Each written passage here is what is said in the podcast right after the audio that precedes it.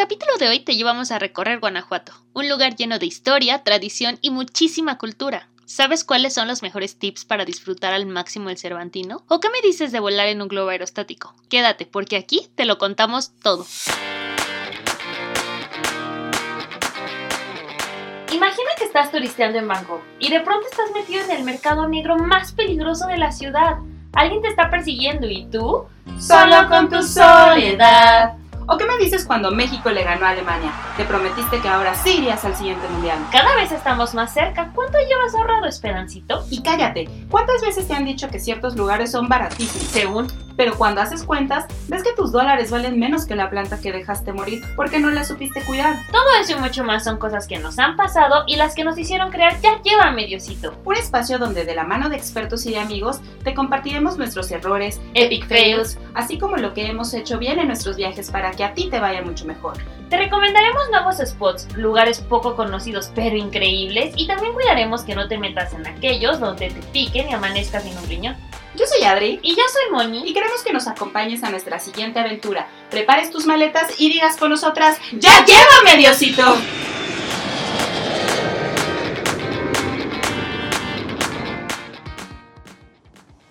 Amigos, bienvenidos a este capítulo. Recuerdan que en el episodio pasado, en el cuarto episodio, hablamos de los pueblos mágicos. Bueno, pues en esta ocasión seguiremos descubriendo nuevos destinos para que se lancen de fin de semana, ¿verdad, Moni?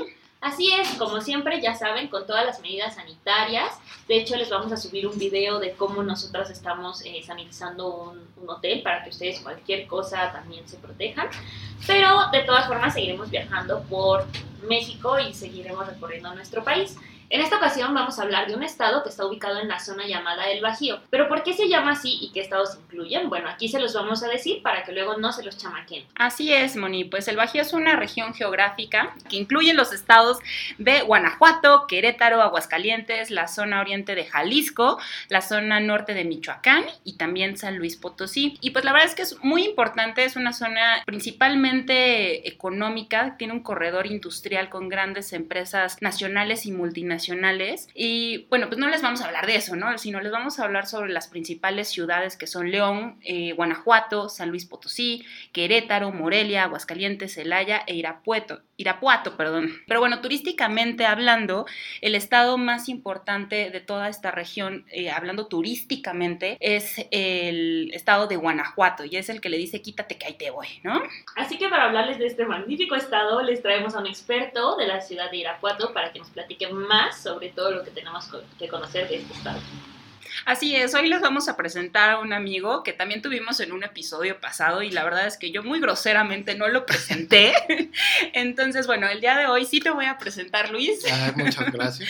Él estuvo participando en nuestro capítulo de la Ciudad de México, nada más que eh, estaba como invitado especial para justamente esta grabación, pero pues por un error mío, pues no lo, no lo presenté debidamente. Y pues bueno, es Luis Paniagua. Eh, él se dedica principalmente a la parte de proyectos turísticos urbanos en la zona también de Guanajuato. Pero platícanos un poquito más sobre ti. Pues buenas tardes, Moni, Adri. Yo soy Luis de Guanajuato y efectivamente hemos estado trabajando varios proyectos turísticos, de hecho el, proyecto turístico más importante del estado de los últimos años, que fue el, teleférico eh, Cristo Rey, Parque Bicentenario, eh, el cual, bueno, pues ahorita está en, un, en una etapa de, espera, pero bueno, pues nos tocó trabajarlo, descubrir muchos lugares muy interesantes que ya ahorita platicaremos. La intención es que nos cuentes de los siguientes pueblos mágicos que son de esta zona, ya sea Dolores Hidalgo, que en el capítulo de Ciudad de México hace yo la mención justo que Dolores Hidalgo es parte de Guanajuato y que no es del estado de Hidalgo como mucha gente cree. De Guanajuato, San Miguel de Allende, Jalpa de Canovas, Yuriria, eh, Salvatierra y Mineral de Pozos. Obviamente si hay algo adicional que tú nos quieras decir, pues este micrófono está abierto. Está abierto. Ah, no, pues encantado. Este, y bueno, pues vamos comenzando ahora sí que de, de menos a más. Claro, nada más, primero que nada yo tengo una pregunta, que de hecho ahorita era algo que estábamos eh, diciendo antes de iniciar el programa, era, ¿por qué se llama zona del Bajío?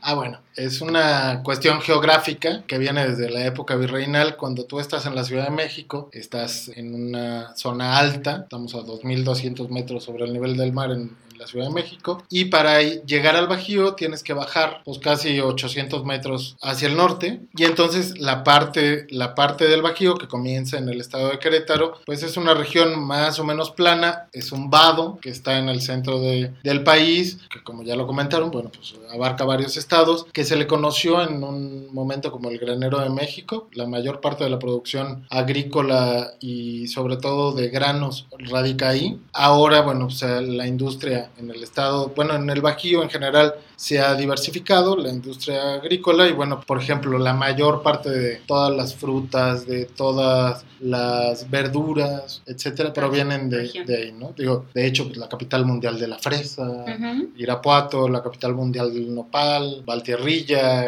en fin, hay mucha agricultura. Oye, Luis, una vez estuve en un show de stand-up y decían que en Irapuato venden una canasta de fresas, así hermosa, y que arriba había así fresas preciosas, todas Las mejores fresas de, que has visto en tu vida. Ajá, y abajo todas podridas. ¿Qué tan cierto es eso? Ah, bueno, si vas ahí en la carretera y te acercas ahí con los que te venden la canastita, muy seguramente va a pasar eso. Pero el problema es que la fresa es una, es una fruta muy delicada. Eh, si tú la ves, por ejemplo, en los supers aquí en en, Ciudad de México, pues generalmente están pocas en una cajita de plástico y así es como se envasa, pues no nada más para la venta aquí, sino también para la venta en Estados Unidos, porque el mismo peso de la fresa la, aplasta. Entonces, si tú tienes una canasta, juro lo que siempre, invariablemente pase lo que pase, no porque esté mal, pero las de abajo van a estar aplastadas. No quiere decir que sea mala fresa, pero pues ya no es así como la fresa hermosa y bonita. Pero tocada por Dios. Tocada por Dios.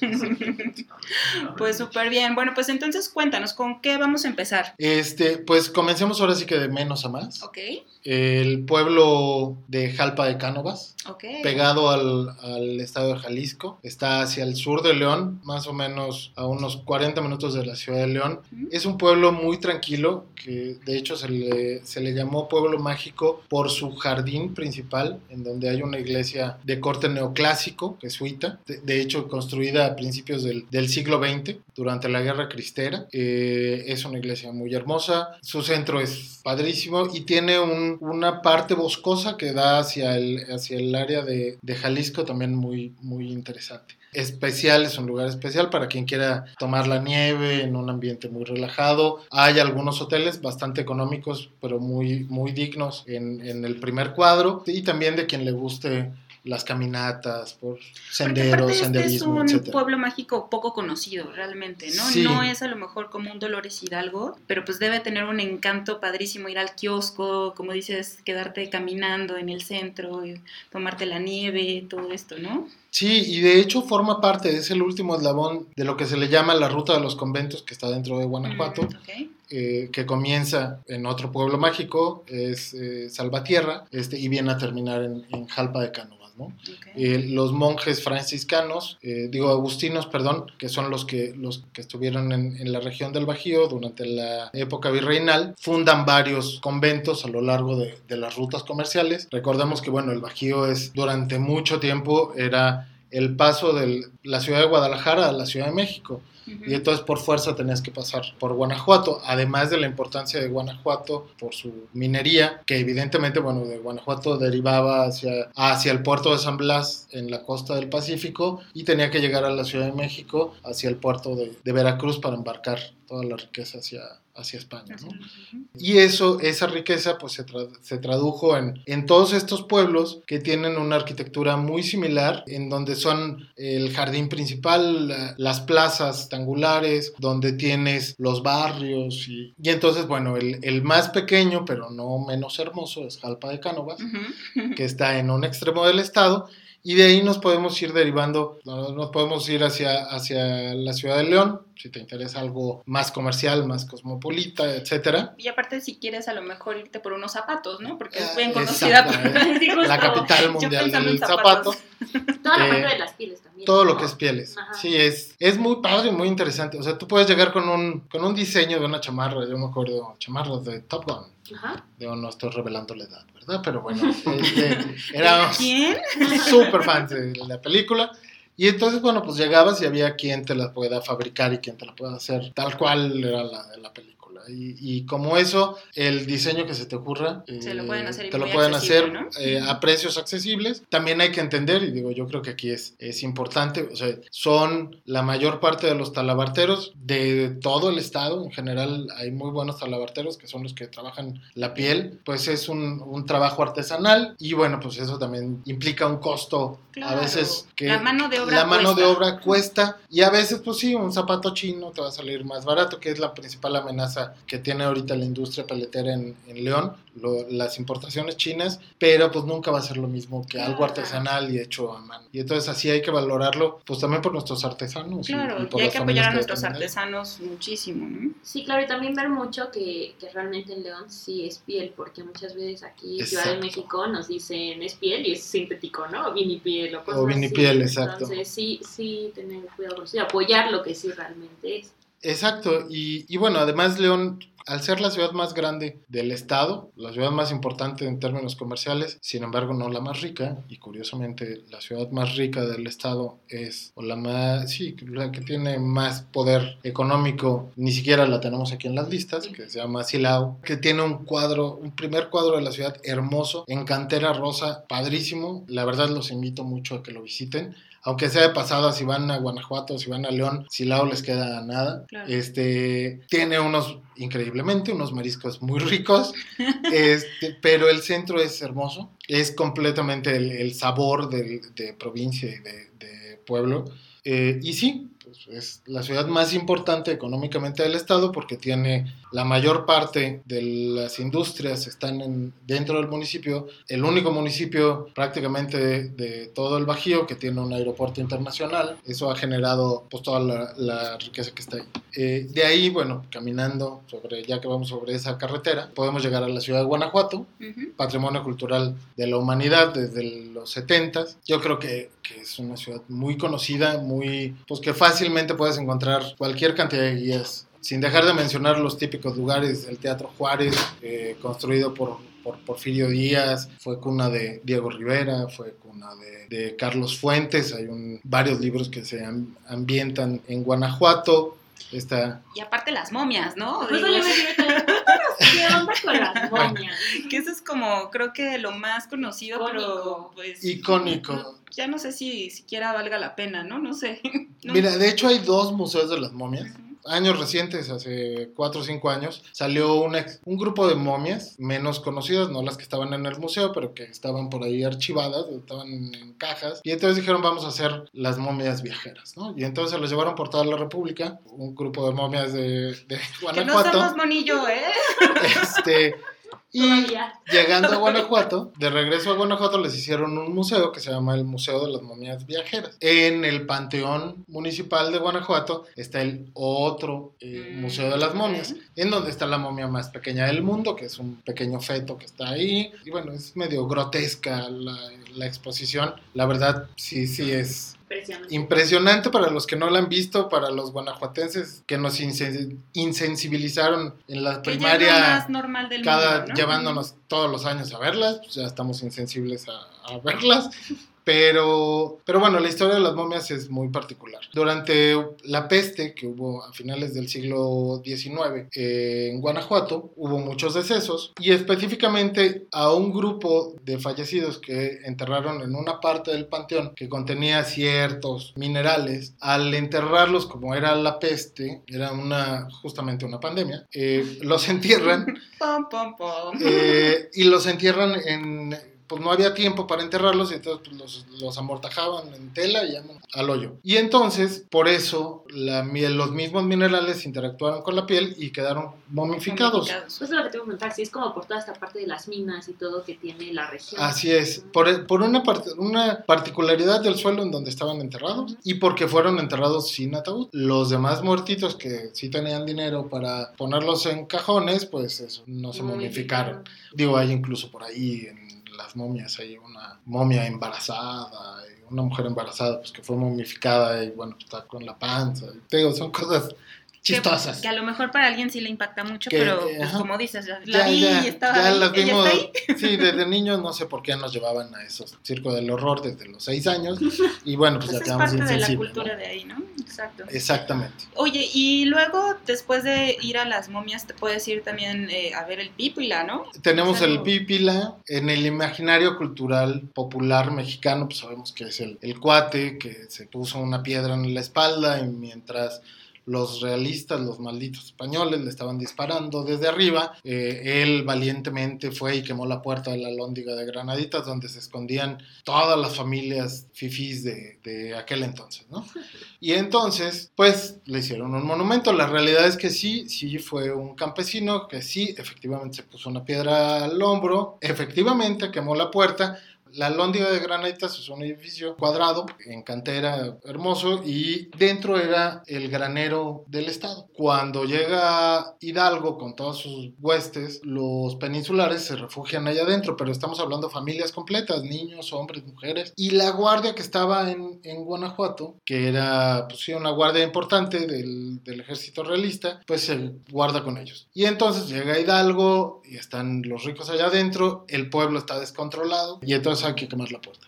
Y entonces, pero al quemar la puerta, pues le abren la puerta, valga la redundancia, a una matanza que hay adentro de la lóndiga de Granaditas. Y entonces masacraron de la misma manera soldados que hombres, mujeres, niños, etcétera, ¿no? O sea, es un capítulo oscuro dentro de la historia que a final de cuentas se ha puesto como una gesta histórica. Pero bueno, pues en Guanajuato nos ha tocado conocerla esa parte y, y bueno, no deja de ser un edificio muy padre, tanto el edificio de la Lóndiga como la escultura del, Del pípila. del Pípila. Si tú sigues caminando por la calle de la Lóndiga, vas a ir serpenteando. Como ustedes saben, la ciudad de Guanajuato es famosa por sus túneles. Esto es porque Guanajuato está en un vado, en un agujero entre varias montañas, y a la hora que llovía siempre se inundaba. Y entonces lo que son los túneles eran los sistemas hidráulicos de la ciudad, ¿no? Ajá, para justamente para sacar el agua eh, de lluvia y evitar que se Anegara. anegara ahí. Eh, en los 70 más o menos comienza el proyecto de rehabilitar esta- estos túneles y se hacen las vialidades que hoy todos conocemos en Guanajuato, que van, vas por abajo de la tierra y demás, y con la tecnología de muchos años de la, de la minería, al ser una ciudad minera, pues se excavan más túneles y se le da salida a la ciudad. Si tú sigues por esa calle, bueno, pues vas a pasar por varios túneles y demás, llegas a la, la Basílica de Nuestra Señora de Guadalupe, una iglesia padrísima, en donde hay un pequeño glorieta donde está el escudo de Guanajuato, donde el escudo de Guanajuato tiene a la, a la justicia con su venda en los ojos, pero con la cruz en un lado. Porque este, seguimos porque siendo seguimos siendo- católicos siempre. Exactamente. El corazón de. Guanajuato es eminentemente el corazón de, pues, de la cristiada, de la guerra cristera, se da ahí en Guanajuato. Y bueno, pues sí, puedes seguir caminando. Muchos restaurancitos padrísimos. Ahí está un restaurante delicioso, súper recomendable, La Tasca de los Santos. Y hay otro adelantito a mano izquierda, yendo hacia el Teatro Juárez. No sé, Este, pero siempre voy ahí, ¿eh? pero hambre. tiene este también muy padre. Si sigues caminando llegas al Jardín Union, que es el jardín principal, que contrario al resto de las ciudades del estado, es un jardín triangular, no es cuadrado, es triangular por la misma orografía de la ciudad y al frente pues vas a ver la joya que es el, el Teatro Juárez, Ujú. construido por orden expresa del general Don Porfirio. De hecho, él lo inaugura como parte de las obras del centenario de la independencia. Padrísimo. Eh, vida nocturna en Guanajuato, pues de la más variada. Desde la Dama de las Camelias para bailar salsa y bachata. Los Lobos De para todo, escuchar rock y beber ¿no? cerveza, ¿no? Oye, ¿y todavía es seguro salir? Sí, la ciudad de Guanajuato es muy segura. Claro, ahorita en la etapa que estamos pasando en Guanajuato, complicada, pues bueno, no deja de, de que hay que tener cuidado. Pero la ciudad de Guanajuato en general, y en general las ciudades turísticas son muy seguras. Ok. ¿Sí? Cuéntanos, yo tengo esta, esta duda, ¿qué onda con el Cervantino? Siempre he querido ir al Cervantino y por algo mm, pasa y no se me hace. Entonces, Carísimo de París, ¿no? No, es que hay para todo, bueno, es que hay para todos los presupuestos realmente. Y depende también qué es lo que quieras o, o cómo vislumbres el Cervantino. La realidad, o sea, el Cervantino empieza en 1972 Ujú. con unas pequeñas obras de, de Miguel de Cervantes Saavedra eh, que se llaman Los Entremeses y comienzan con Los Entremeses Cervantinos. Y eran obras de teatro que se hacían en diversos foros por toda la ciudad, callejeros, eh, y va agarrando fuerza. Luego deciden hacerlo internacional, invitar países pero el país invitado, el último país invitado fue Canadá y este año era Japón, pero bueno, pues se canceló por el tema de la pandemia. japoneses, les tocó de todo, se les cancelaron Cervantino, les cancelaron Juegos Olímpicos. Juegos Olímpicos. y quién sabe qué más. Así es. Y hay obras de las siete bellas artes, o sea, tienes cinematografía, tienes eh, fotografía, tienes obviamente teatro, danza, música, pero fuera de eso hay otro Cervantino, que es el Cervantino del Reventón, Ujú. donde Guanajuato se vuelve la cantina al aire libre más grande del mundo. Sí, porque aparte me imagino puedes beber afuera. o- Pues no puedes. Pero si no hay nadie hace. que te vea, Sí, pero no puedes. O sea, Claro. si te ve la policía, sí te llevan. sí te llevan o te la van a quitar. Y digo, parte de, así como de niños nos llevaban a ver a las momias, todo guanajuatense tuvo que haber pasado por, Claro. por los separos de, de- en algún momento del Cervantino, ¿no? O sea, todos hemos pasado.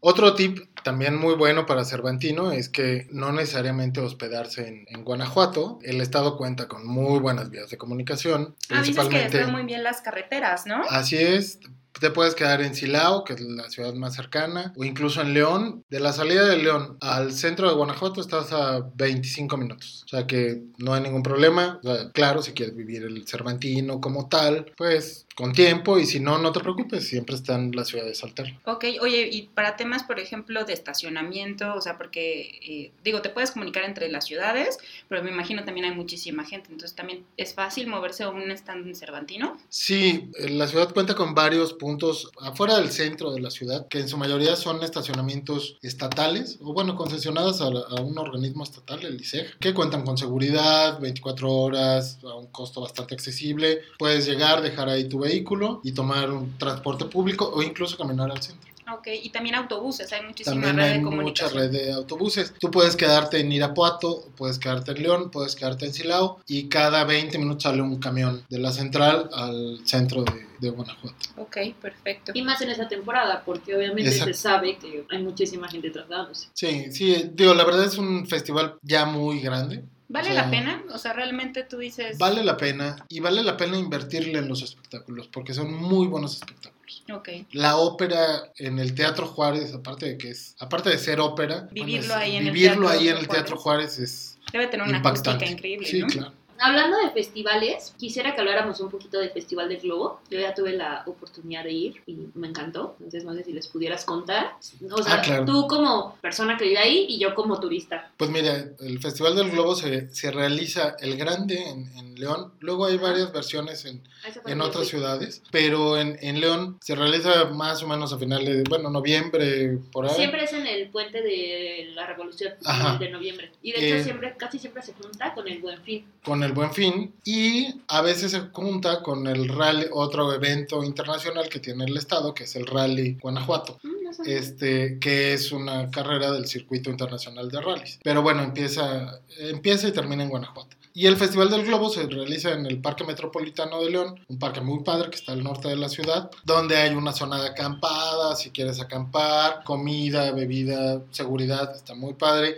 Y tienes varios escenarios porque la noche previa y durante Fiesta, ¿no? hay fiesta y hay conciertos. Y entonces, bueno, pues es un evento que puede ser muy juvenil, puede ser familiar, ahora sí que como tú lo quieras vivir. Hay mucha seguridad, Sí, es muy seguro. Yo les puedo decir que yo fui con mi mamá y pues, o sea, ¿no? bien, no, no, no la pasó mal. Obviamente no fuimos a las fiestas de la noche. Lo único que yo les diría es que hay que levantarse súper, súper Súper temprano. temprano. O sea, creo que nosotras salimos como a las cuatro y media de la mañana para llegar al, al parque y de ahí hay que caminar a donde está la zona de, de los globos y caminas como una hora. Y justamente pasas por toda la parte esta de, del camping y pues ya llegas a, a una zona. Hace muchísimo frío, amigos, muchísimo. O sea, yo soy una persona muy friolenta, entonces no me crean cuando digo que hace muchísimo frío. Pero mi mamá siempre tiene calor, incluso en invierno, y ahí se estaba muriendo de frío. Entonces, realmente hace muchísimo frío. Tal vez supongo que es también por la altura, por el, porque es un bosque. es un bosque y tienes el lago al... Bueno, Y por cerca. la hora. Por la hora. Son las 5 de la mañana. Pero está increíble. Yo se lo sugiero muchísimo. Sí, la verdad es un, un evento que incluso a nivel, en, en- pues yo creo que a nivel Latinoamérica ha de ser de los más importantes en cuanto a globos. Aquí en México seguro, pues Sí. no hay otro. Sí, y de hecho puedes ver cómo subir a, a un globo, pero tienes que llenar algunas cosas previas y, y demás. Oye, y bueno, continuando con otro pueblo mágico, ¿cuál, cuál nos dirías que es el siguiente, la siguiente parada? Pues mira, tú saliendo de la ciudad de Guanajuato hacia el norte, te topas, Guanajuato está en, la, en el inicio de la sierra, la, la sierra de Guanajuato que cantaba José Alfredo Jiménez. Eh, como dice él, ahí nomás tras Lomita se ve Dolores Hidalgo.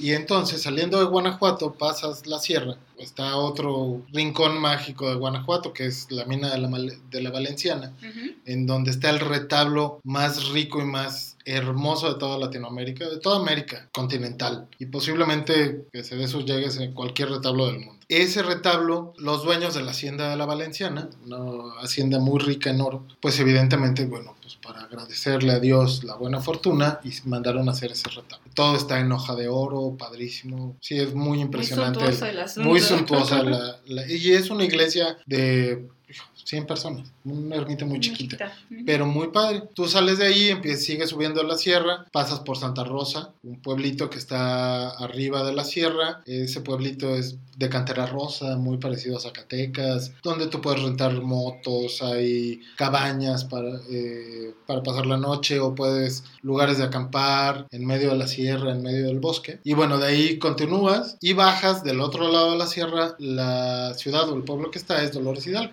donde efectivamente, pues ahí se dio el grito de Dolores. Eh, la iglesia de Dolores, nuestras, es la iglesia de Nuestra Señora de los Dolores, de ahí toma el nombre del pueblo, y el padre Hidalgo, pues era el, el párroco de esa iglesia al inicio de la, de la independencia. Eh, a un costado de la iglesia está lo que es la Casa Hidalgo, eh, ahí se hospedó el Maximiliano cuando fue a dar el grito. Dolores Hidalgo pues tiene el- la iglesia que es muy hermosa, el museo Casa de Hidalgo que está a un costado, el jardín y es muy famoso por sus nieves artesanales.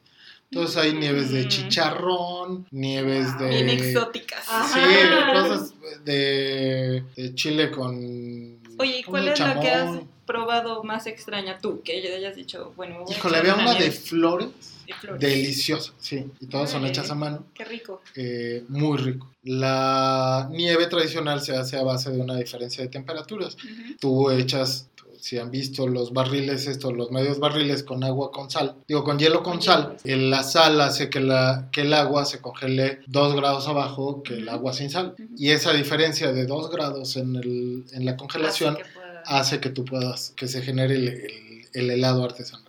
Entonces, ahí en Dolores, famosísimo los helados. Y también tienes la parte eh, que no es muy conocida, pero que también tiene denominación de origen, que es la Talavera de Dolores. Si bien la Talavera mayormente la ubicamos en Puebla, también muchos artesanos de Talavera de Guanajuato han tenido acceso a la, a la certificación de origen y tienen Talavera muy padre. ¿sí? Ok. Entonces, todo lo que es de barro, todo lo que es Talavera, hierro forjado, hay mucha artesanía ahí en Dolores. Wow, increíble. O sea, para la gente que se va a ir a de compras, que quiera a lo mejor algo muy original, algo muy bonito, hecho a mano, única pieza, pueden ir directamente ahí. Ahí en Dolores Hidalgo. Ok. bueno, segui- siguiendo la, el camino, lleg- llegando a Dolores y tomo lo que sería el camino hacia la Ciudad de México, invariablemente tengo que pasar a San Miguel de Allende. San Miguel de Allende, bueno, pues también está del otro lado de la sierra de Guanajuato. Ah, me faltó, en Dolores Hidalgo está la tumba del más grande compositor mexicano de todos los tiempos, José Alfredo Jiménez. Y en noviembre hay un festival de música ranchera. se este, celebra ahí? Que se celebra ahí, en homenaje a, a José Alfredo Jiménez. Otro guanajuato, guanajuatense ilustre, don Pedro Gar. Muy agradecido. Él era de, de San Miguel de Allende. Y entonces cuando él terminaba la canción ahí nomás tras Lomita, en lugar de decir se ve Dolores Hidalgo, él decía se ve San Miguel de Allende, porque él era de ahí, de San Miguel de Allende. Llegando a San Miguel de Allende, pues es una ciudad colonial padrísima, igual que Guanajuato. La diferencia que tiene San Miguel de Allende, aparte de que el año pasado fue el mejor lugar para vivir en todo el mundo, este año San Miguel de Allende quedó en segundo lugar. Digo, son, son encuestas internacionales, Claro. así que no es, No sé lo que yo diga. no es lo que yo diga o lo que Yo que diga el gobierno. De, de ahí. pero no, no, no es de yo tengo otros datos. Eh, San Miguel de Allende tiene una población muy fuerte de expatriados norteamericanos, europeos en menor medida, pero desde los años 70 empezó a llegar tanta migración de Estados Unidos que la ciudad, aparte de que se ha conservado por sí misma, o sea, los mismos eh, americanos organizan cenas y fondos y juntan fondos para arreglar la plaza tal o la fuente tal o las fachadas de tal parte del centro. Y eso le ha dado también tanta plusvalía que ha llegado mucha gente de, diferentes partes del país a, a vivir en San Miguel. Es una zona muy tranquila de excelentes restaurantes. Lo más icónico pues es su templo que está en el jardín, que curiosamente es de estilo gótico, pero sus puntas son muy parecidas a las de la Sagrada Familia de Barcelona, pero el constructor o el que llevó la obra en la iglesia que también se construyó a principios del siglo XX durante la cristiada era un albañil, sin mayor pues sin mayores estudios, sin mayor capacitación, llevó a cabo una obra tan grande. Luego de ahí le quedó tan hermosa la iglesia que los mismos hacendados del, del primer cuadro lo empezaron a llamar para más, para más trabajo y la mayor parte del centro la construyó él. Este, siendo una persona que no había terminado el equivalente hoy ni a secundario, digo, lo que es el, el, empuje y el talento de las personas. Muy cerca de ahí tenemos otro pueblo mágico, Mineral de Pozos. Mineral de Pozos está casi a 15 minutos de, de San Miguel de Allende. Era un pueblo fantasma. Eh, hubo muchas minas de plata ahí que se agotó, se agotó la beta y quedaron las, las torres. De hecho, las fotos icónicas de Mineral de Pozos son unas torres de donde se fundía el metal, el mineral para sacar la plata, que se le llama como las fundiciones jesuitas. Y ese pueblo fantasma, pues al irse ocupando la mayor parte de los predios en San Miguel de Allende, los precios comenzaron a subir mucho en San Miguel de Allende. Entonces la gente comenzó a irse a Mineral de Pozos, en donde prácticamente eran de risa las tierras. Y entonces se empezó a poblar, se empezó a poblar, a urbanizar, a revivir el pueblo. Hoy día es un pueblo, quien conozca Real de 14, muy parecido a Real de 14, conserva ese sabor pero con una vida muy, muy intensa. Muchos expatriados y eso también, la parte de que llegue mucho extranjero a vivir en estas ciudades, pues trae consigo muchas culturas, mucha gastronomía, mucha fusión de todo. Oye, y qué bueno que hablas de la gastronomía. ¿Qué es lo que tú nos puedes decir es imperdible en a lo mejor en, esta región? Que tú digas, híjole, es que no te puedes perder la cajeta de Celaya, por ejemplo. ¿Sí está tan buena? Pues sí, o sea. No, mire, yo imperdible creo, y no me dejarán mentir, las carnitas. Ok, para echarse O sea, las carnitas, las mejores carnitas que van a probar, todo el mundo dice que son las de Abasolo, Michoacán. No es cierto, son las de Quiroga, Michoacán. Tampoco están en Guanajuato. En cualquier ciudad, San Miguel, Guanajuato, Dolores, son increíbles las carnitas. El plato típico del estado son las enchiladas, las enchiladas mineras, que son diferentes a las enchiladas que conocemos aquí. Bueno, llevan una salsa roja y van con queso arriba. La cecina frita, o sea, que es carne eh, salada que se seca en, en, los tendederos. Y había antes, yo me acuerdo, todavía haber visto secadoras de carne en donde, bueno, pues ponían así una tela, de, sí, como un cuarto con telas y ahí colgaban la carne como si fueran, colgaban ropa. Y entonces, sí, literal, y ya los, los filetes, bueno, los bisteces así ya todos secos, se fríen y es delicioso. Y eso también lo encuentran en la mayor parte del, del estado. Ay, qué rico. Las guacamayas en León son unas tortas bueno, en Guanajuato y en León. Son unas tortas que se hacen de chicharrón, del chicharrón duro, con una salsa de chile de árbol y una salsa de pico de gallo. Y para cuando estás crudo no hay nada mejor. La bomba en, León, un vaso ya estoy, de, ¿cómo se llama? De jícama picada, que le echan queso, vinagre, chile, delicioso, pero solo solo lo venden en León, no se ha extendido a otras partes del estado. Ay, qué rico.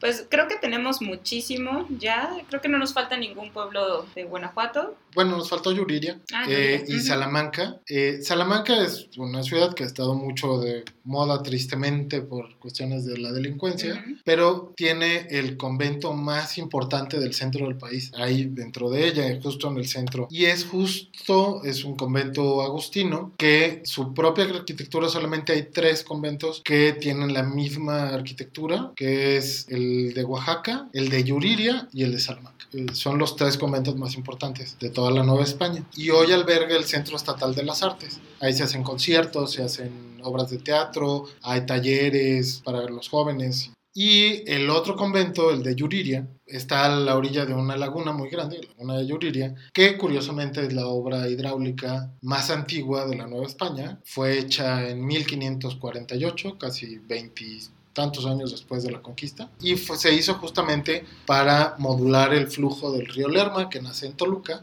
y desemboca en el lago de Chapala, en Jalisco. Y entonces el, el río, bueno, llegaba a ese vaso regulador se hizo en, en, Yuriria y formó un lago muy grande, en donde, bueno, tú puedes ir y pasear ahí por la ribera, está muy bonito, muy arreglado, eh, hay restaurantes de mariscos y de pescado, lo típico es la mojarra frita, que se pesca ahí mismo en el lago, son a precios sumamente económicos y el convento está pegado al lago y tiene una arquitectura, unas arcadas increíbles, tiene poco que lo remodelaron y está muy padre, y entonces, bueno, pues sería ya como el, el final de, wow. de los pues sí, las joyas de Guanajuato y nos quedamos cortos, todavía quedan muchas. Sí, no, es que en este tipo de programas, pues nosotros nos podríamos seguir horas hablando y, sí, claro. y encantado descubriendo cada una de, los, eh, de las ciudades y de todos los pueblitos, ¿no?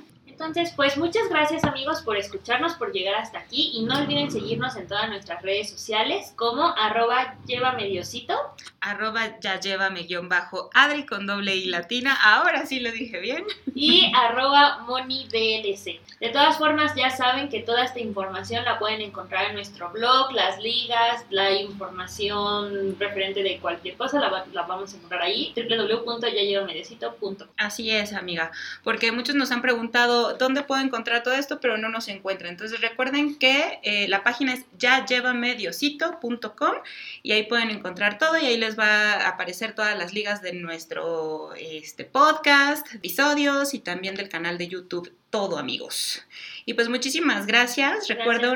Ah, Al contrario, ustedes. gracias. Siempre te olvido. que pues, eso quiere decir que no soy codo. Ah, esto es bueno, mira, sí. para, para, que veas. Así opulente. es, por ahí nos quedó mucho en el tintero, les digo, de Guanajuato, pero no nada más de Guanajuato, sino de todo el Bajío. Uh -huh. Tenemos Michoacán, que es una joya. Tienes bosque, tienes playa, tienes la presa del infiernillo, ¿no? El lugar más caliente, uno de los lugares más calientes del país. Querétaro también tiene sus cosas, San Luis, en fin, Aguascalientes, sí, Zacatecas. un capítulo de cada uno de ellos. Sí. Pero sí, es, es muy extenso el Bajío. Pues ya te volveremos a invitar seguramente para que nos sigas platicando claro sobre sí. otros estados. De verdad, muchísimas gracias. Muy bien amigos, pues ahora ya saben de estos lugares y si deciden lanzarse en cualquiera de estos días, no olviden etiquetarnos y decir junto a nosotras, ¡Ya llévame Diosito!